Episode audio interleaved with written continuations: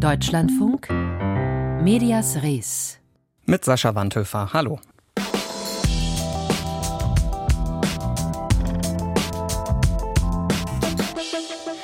...2024, das könnte das Jahr der künstlichen Intelligenz werden. Die ersten Radiosender, die von KI moderiert werden, gibt es ja mittlerweile, auch in Deutschland. Und in den USA soll bald der erste KI-Fernsehsender starten. Darüber sprechen wir heute. Und wir blicken auf neue Regeln für den öffentlich-rechtlichen Rundfunk in Deutschland. Die sollen unter anderem für mehr Transparenz sorgen. Wie? Da schauen wir gleich drauf. Wir starten aber mit dem Fernsehen in Polen. Dort ist offenbar ein neuer Propagandasender für die Peace-Partei entstanden. Eigentlich sollen die polnischen Medien ja nach der Abwahl der PiS-Regierung wieder unabhängig und objektiv berichten. Das hat die neue polnische Regierung angekündigt. Seit rund zwei Wochen erscheinen deswegen zum Beispiel im polnischen Sender TVP neue Abendnachrichten. Und die Zuschauer des alten TVP? Die scheinen abzuwandern zu TV Republika. Unsere Korrespondentin Sophie Rebmann über den womöglich neuen Haussender der PiS-Partei. Anschlag auf die Medien. Informationen dazu gibt es auf unseren Social-Media-Kanälen, auf unserer Seite und selbstverständlich auf unserem Sender. Wir sind für euch da, lautet die Botschaft von TV Republika, eines Fernsehsenders, der noch vor kurzem nur etwa 6000 Zuschauer verzeichnete. Das Angebot kommt sehr gut an. In den vergangenen zwei Wochen ist die Zahl seiner Zuschauer um 2500 Prozent gestiegen. So gehörte der Sender in der vergangenen Woche zu den meistgeschauten Infosendern Polens. Mehr hatte nur TVN24, ein unabhängiger Bezahlsender des US-amerikanischen Medienkonzerns Warner Bros. Discovery. TV Republika ist kostenlos erreichbar, als Online-Stream sowie über Kabel- und Digitalfernsehen. Der Sender vermittelt dieselbe Weltsicht, die der polnische Fernsehsender TVP vor dem Umbau propagierte. Und auch einige der Stars des alten TVP sind da, etwa die Moderatorin der Abendnachrichten oder Michał Rachoń, ein Journalist, der bei TVP eine eigene Sendung hatte. Bei TV Republika ist er Programmdirektor und berichtete in den ersten Tagen aus dem Gebäude von TVP. Das Entscheidende ist, dass die Polen aus Medien wie etwa TVP keine Informationen darüber erhalten, was rund um Polen und in Polen passiert. Die Rolle der öffentlichen Medien übernimmt jetzt de facto TV Republika. Bei TV Republika sprechen sie von einem Angriff auf die öffentlichen Medien und stilisieren sich als letzte Bastion des freien Wortes. Sie warnen vor einer angeblich bevorstehenden Einführung des Euros in Polen und verbreiten Behauptungen, wonach Deutschland Einfluss auf Polen nehme. So etwa Arkadiusz Mularczyk, der als Vizeaußenminister und Reparationsbeauftragter Reparationen von Deutschland für den Zweiten Weltkrieg forderte. Nun deutet er die Ernennung neuer Leitungsfiguren in politischen Institutionen und Thinktanks als Schwäche Polens. Donald Tusk e, liquiduje te instytucje, odwołuje ludzi, którzy. Wenn Donald Tusk Institutionen liquidiert und Menschen entlässt, dann zeigt das, wie unterwürfig und hörig die neue Regierung und Tusk gegenüber Deutschland sind. Dass Polen, wenn es um Deutschland geht, stumm und taub sein soll und die Politik Berlins und Brüssels einfach umsetzen soll realizatorem polityki Berlina czy też Brukseli. Dass ein solcher Sender an Zuhörerschaft gewinnen würde, war absehbar und von der PiS beabsichtigt, sagt Medienwissenschaftler Adam Schynol von der Universität Wrocław.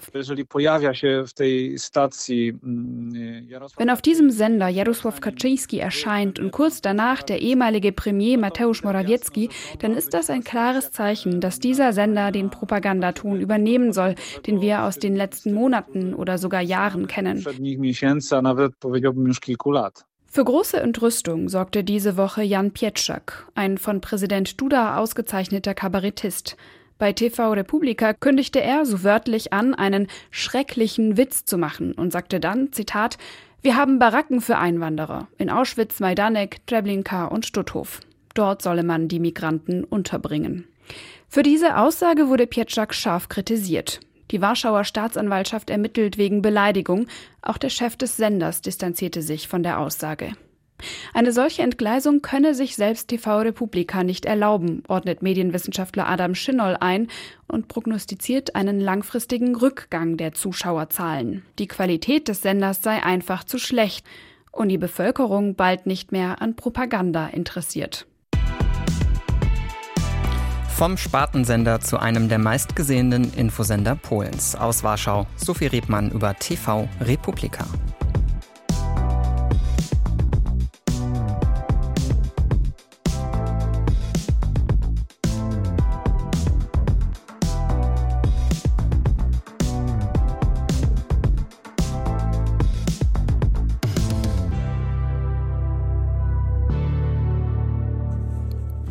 Eine renovierte Chefetage, ein teurer Dienstwagen, Abendessen in der privaten Wohnung, umstrittene Gehaltserhöhungen, alles auf Kosten des RBB.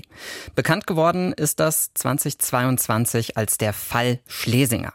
Kurz darauf hat der RBB Patricia Schlesinger als Intendantin erst abberufen, dann fristlos entlassen. Trotzdem wirkt der Fall bis heute nach. Seit 1. Januar gelten nämlich neue Regeln für den öffentlich-rechtlichen Rundfunk. Dabei geht es vor allem um mehr Transparenz, ein Compliance-System und mehr Kompetenz für Aufsichtsgremien. Darüber habe ich mit Stefan Fries aus unserer Deutschlandfunk Medienredaktion gesprochen und ihn zuerst gefragt, größtmögliche Transparenz. Klingt ja immer toll, aber wie sieht die konkret aus? Das ist eine direkte Reaktion auf den Skandal beim RBB, wo ja zum Beispiel gar nicht genau bekannt war, was die Geschäftsleitung da verdient hat. Und jetzt müssen die Sender sowas im Detail im Internet veröffentlichen und zwar namentlich darunter Gehalt, Ruhegelder und alle finanziellen Vereinbarungen, die mit der Geschäftsleitung da getroffen wurden. So kann ich jetzt zum Beispiel nachschauen, dass SWR-Intendant Kai Gnifke 380.000 Euro Gehalt bekommen hat, plus Aufwandsentschädigung, plus Sachbezüge oder dass für den WDR-Direktor Jörg Schönborn schon 3,3 Millionen Euro für die Betriebsrente angespart wurden. Mhm. Viele Sender haben das für einige ihrer Mitarbeiter bisher schon freiwillig gemacht, aber nicht so detailliert. Und hinzu kommen jetzt noch Informationen, die veröffentlicht werden müssen, wie die Sender organisiert sind, wie die Gremien und Ausschüsse zusammengesetzt sind, was es für Satzungen, Richtlinien, Geschäftsordnungen und so weiter gibt.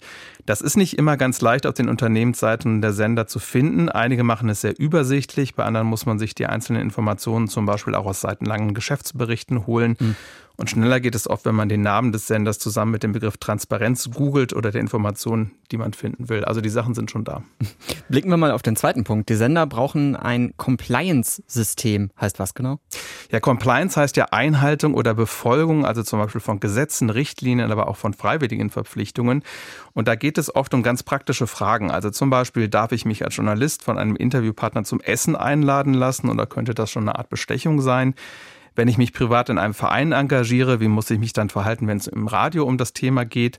Oder wenn mein Sohn einen Klempnerbetrieb hat, darf er dann von meinem Sender beauftragt werden und so weiter. Also es geht um Korruptionsprävention, den Umgang mit Dienstreisen und Spesen und um Nebentätigkeiten. Das gab es zwar in vielen ARD-Anstalten, aber einheitliche Standards freiwillig erst seit November 2022, jetzt eben verpflichtend. Und die Sender müssen jeweils auch eine externe Ombudsperson beauftragen. An die können sich dann zum Beispiel Mitarbeiter vertraulich und anonym wenden, wenn sie vermuten, dass es in ihrem eigenen Haus Regelverstöße gibt. Hm. Woran es beim RBB ja offenbar auch gehakt hat, war die Kontrolle. Regelverstöße sind einfach nicht aufgefallen. Deswegen sollen die Aufsichtsgremien professioneller werden. Heißt jetzt Fortbildung, neue Leute oder was bedeutet das konkret? Fortbildung vor allen Dingen. Also die Rundfunkräte, die das Programm kontrollieren, bestehen ja aus Vertretern der Gesellschaft. Also da sind Politiker drin, aber eben auch Leute von Gewerkschaften, von den Kirchen, von Kultur- und Umweltverbänden und so weiter. Und die machen das eben nebenberuflich und ehrenamtlich und sollen sich jetzt eben regelmäßig fortbilden, finanziert von den Sendern, um eben ihrer Aufsichtspflicht kompetent nachkommen zu können. Das gilt auch für die Verwaltungsräte. Die sind ja bei den Sendern zuständig für den Wirtschaftsplan und den Jahresabschluss der Sender. Das heißt, die brauchen tatsächlich ganz andere und viel bessere Qualifikationen. Hm. Bisher ist nicht grundsätzlich vorgeschrieben, dass das Fachleute sind. In einzelnen Sendern schon, aber eben nicht grundsätzlich für alle. Und künftig sollen die sich aber verpflichtend auskennen mit Wirtschaftsprüfung, Betriebswirtschaft, Medienwirtschaft, Medienwissenschaft und Recht. Die müssen das nicht als Beruf haben. Ähm, es reicht auch, wenn sie da berufliche Erfahrung haben. Aber auch dazu soll man sie eben weiterbilden. Und die Geschäftsstellen der Gremien, die eben bei der Zuarbeit helfen sollen, besser ausgestattet werden als bisher. Und wenn wir jetzt mal zusammenfassen, wie effektiv sind diese neuen Regeln? Könnten die zum Beispiel sowas wie einen neuen Fall Schlesinger verhindern? Ich glaube, wenn es kriminelle Energie gibt, ähm, ist es findet die findet ihren Weg. Findet wahrscheinlich immer einen Weg. Mhm. Aber die neuen Regeln machen das, was beim RBB vorgefallen ist, auf jeden Fall schwieriger. Also mit mehr Transparenz, mehr internen Regelungen, mit externen Ansprechpartnern, wenn es Unregelmäßigkeiten geben könnte. Beim RBB konnten ja auch offenbar viele Regelungen umgangen werden, weil die Intendantin sehr viel selbst entscheiden durfte und weil eben die Kontrolle nicht effektiv war. Entscheidend ist jetzt, wie die Sender das umsetzen und wann. Denn die Transparenzpflicht und die Compliance-Regeln gelten jetzt schon. Aber die Rundfunk- und Verwaltungsräte müssen natürlich erst weitergebildet werden. Das wird etwas dauern. Und der Medienstaatsvertrag regelt nur Grundsätzliches für alle Sender. Aber wenn es zum Beispiel darum geht, dass es sowas wie Gehaltsobergrenzen geben soll, dann müssen die Bundesländer das für ihre jeweiligen Sender separat regeln. Berlin und Brandenburg haben das für den RBB schon gemacht und das Saarland auch schon für den SR. Stefan Fries aus unserer Deutschlandfunk Medienredaktion über neue Regeln für den öffentlich-rechtlichen Rundfunk. Die gelten seit 1. Januar. Vielen Dank.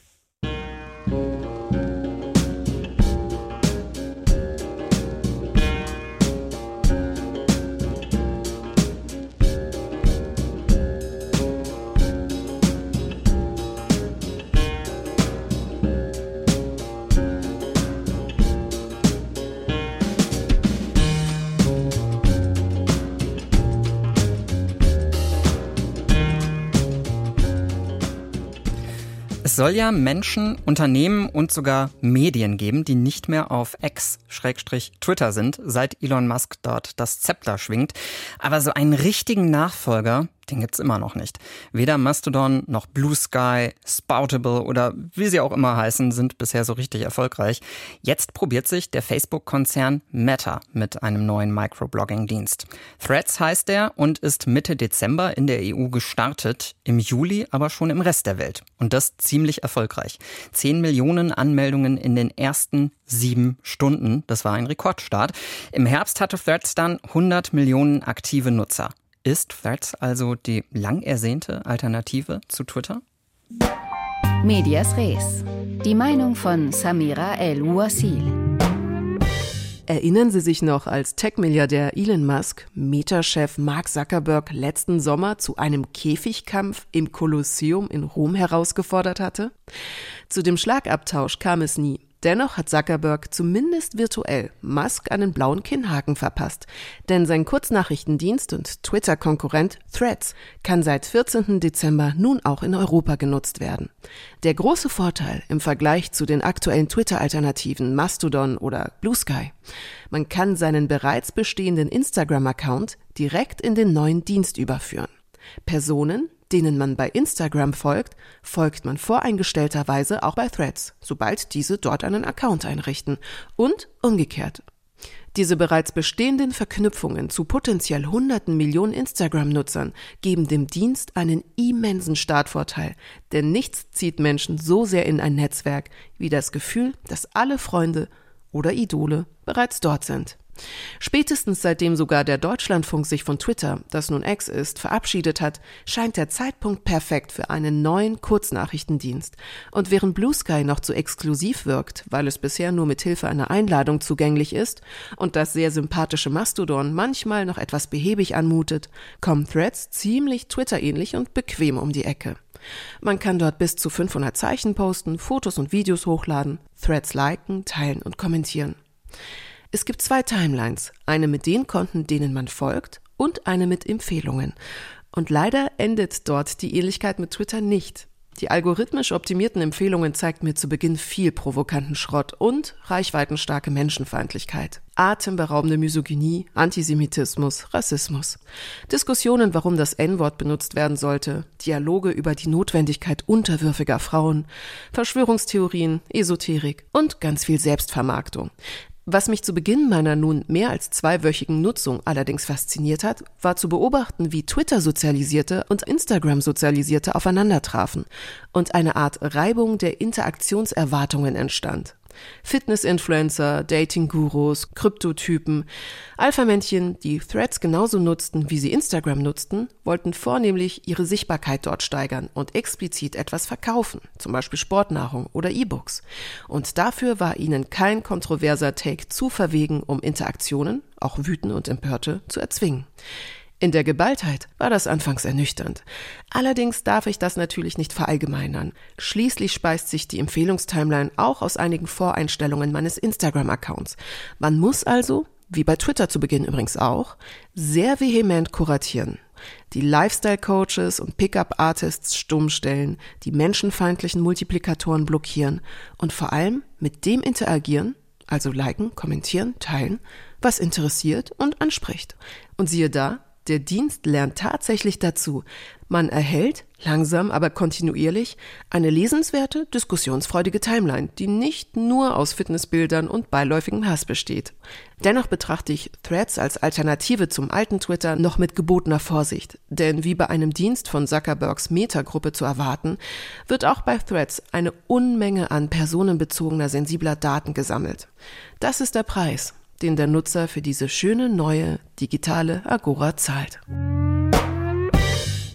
Die Meinung von Samira El-Wazil und wenn Sie dem Deutschlandfunk bei Threads folgen wollen, können Sie das gerne machen. Der Account ist allerdings vorerst inaktiv.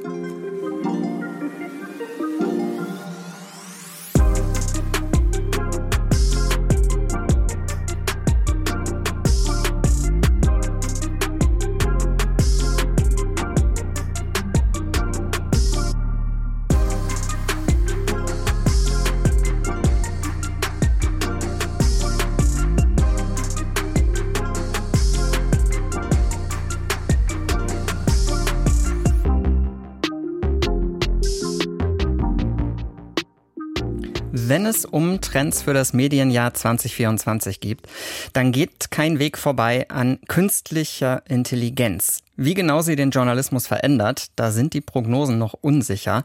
Aber dass sie es wird, da sind sich eigentlich alle einig. Die ersten kleinen Revolutionen hat es schon im vergangenen Jahr gegeben. Seit März sendet Radio Helgoland größtenteils mit Hilfe von KI. Und seit August gibt es ein komplett von KI betriebenes Webradio vom Privatradionetzwerk Big FM. Willkommen bei Big GPT, AI-Generated Audio Experience für Deutschland. Nur mit synthetischen Stimmen und KI-generierten Inhalten. Hier ist ein Tech-Update. Jetzt für euch aktuelle Gaming News mit KI-Kollege Big Ben. So klingt das beim Privatradionetzwerk Big FM bei Big GPT. Radio, schön und gut, KI-Stimmen kann ich mir noch vorstellen. Der amerikanische Sender Channel One, der geht noch einen Schritt weiter und will in diesem Jahr einen Fernsehsender starten, in dem die KI die Hauptrolle spielt. Unser Korrespondent Nils Dams berichtet aus San Francisco. Das ist Kanal One. Channel One, der Kanal Nummer 1. Is Channel One. Das vertraute Bild eines TV-Nachrichtenstudios. Eine Moderatorin schaut in die Kamera, unter ihr ein Text mit der Schlagzeile, neben ihr das passende Bild. Das sind drei der Themen. Es geht um den Krieg Israels gegen die Hamas, den Krieg in der Ukraine oder auch die Grammys, den Musikpreis. Alles wirkt sehr echt. Aber die Frau ist gar keine Frau. Sie ist von einer künstlichen Intelligenz generiert, genau wie ihre Stimme. Please enjoy the world's first look. Das sind Ausschnitte einer Demosendung auf der Webseite des Senders. Der eigentliche Start ist für die nächsten Monate geplant. 24/7, right from the heart of our AI native newsroom. Dann soll es rund um die Uhr Programm aus dem KI-gestützten Newsroom geben. Die künstlichen News Anchor sollen auch diverse Sprachen sprechen können. Zum Beispiel Griechisch, Filipino oder auch Tamil. Die KI übersetzt automatisch. Die Zielgruppe die ganze Welt. Auch künstlich erstellte Bilder sind für die News geplant, zum Beispiel da, wo keine Kameras zugelassen werden. Der Sender vergleicht das mit Zeichnungen aus einem Gerichtssaal.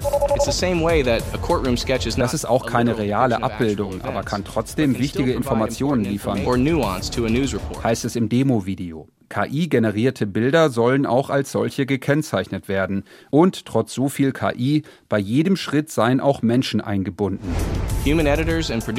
Die die also Geschichten inhaltlich überprüfen bei jedem Schritt des Prozesses. Fake News durch Chatbots, die irgendwelche Texte erfinden, seien ausgeschlossen. Die Quellen der Nachrichten seien vertrauenswürdig. Wir arbeiten mit Namen und Nachrichtenmarken zusammen, die die Nutzer kennen, sagt der Content-Chef von Channel One, Scott Zabielski, dem Sender CNBC. Markennamen nennt er aber keine. Wir werden dann nach und nach auch unseren eigenen Journalismus einbringen. Wir kennen die Geschichten von falschen Nachrichten und sind da sehr vorsichtig. Ziel von Channel One sei es, jeder Zuschauerin oder jedem Zuschauer ein direkt auf ihn oder sie zugeschnittenes News-Angebot zu machen, sagt der Gründer Adam Mossam. Bisher sind Nachrichtensender für eine Region oder ein ganzes Land. Durch KI kriegt jeder das, was ihn oder sie interessiert. Einen persönlichen Feed. Trotzdem gibt es eine redaktionelle Auswahl, dass User eine ausgewogene Mischung sehen. Also das Angebot soll kostenlos sein und sich über Werbung finanzieren. Kritik gibt es auch schon. Das ist erschreckend. Postet Arika Washington, Redakteurin eines Radiosenders in Los Angeles. KI-Nachrichten werden es böswilligen Akteuren leichter machen, Fehlinformationen und Desinformationen zu verbreiten.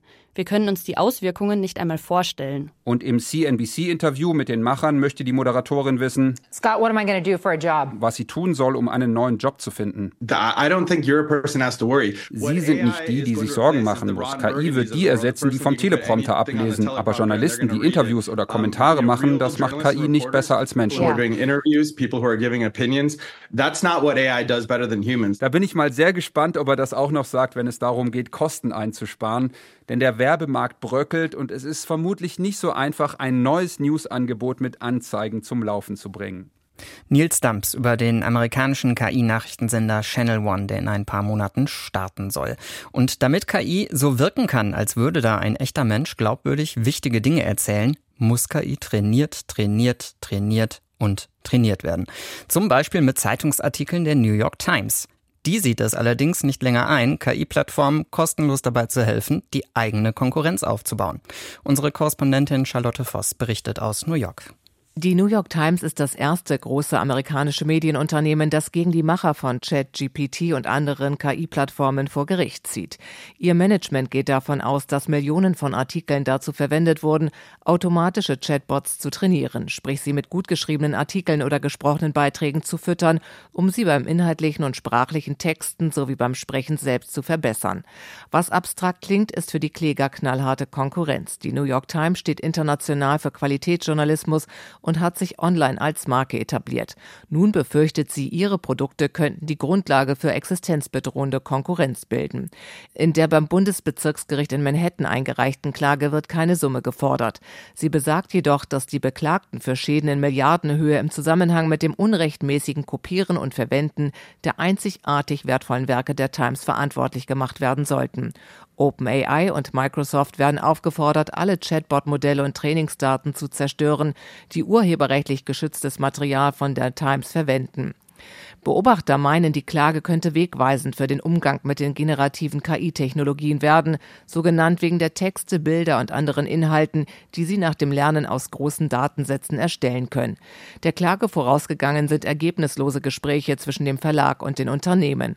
Einige Nachrichtenagenturen haben bereits Vereinbarungen über die Verwendung ihres Journalismus getroffen. Die Agentur AP schloss im Juli ein Lizenzabkommen mit OpenAI. Charlotte Voss über die Klage der New York Times gegen KI-Unternehmen. In Deutschland hat der Springer Verlag übrigens mit OpenAI Mitte Dezember eine Vereinbarung getroffen. Der Verlag bekommt Geld dafür, dass ChatGPT bei der Beantwortung von Nutzerfragen auf journalistische Artikel, zum Beispiel von Bild, Welt oder Politico, zugreift. Das war Medias Res für den dritten Tag im neuen Jahr. Hier folgt gleich noch nach den Nachrichten der Büchermarkt. Da geht es unter anderem um das Buch der Phobien und Manien. Ich bin Sascha Warntöfer. Tschüss.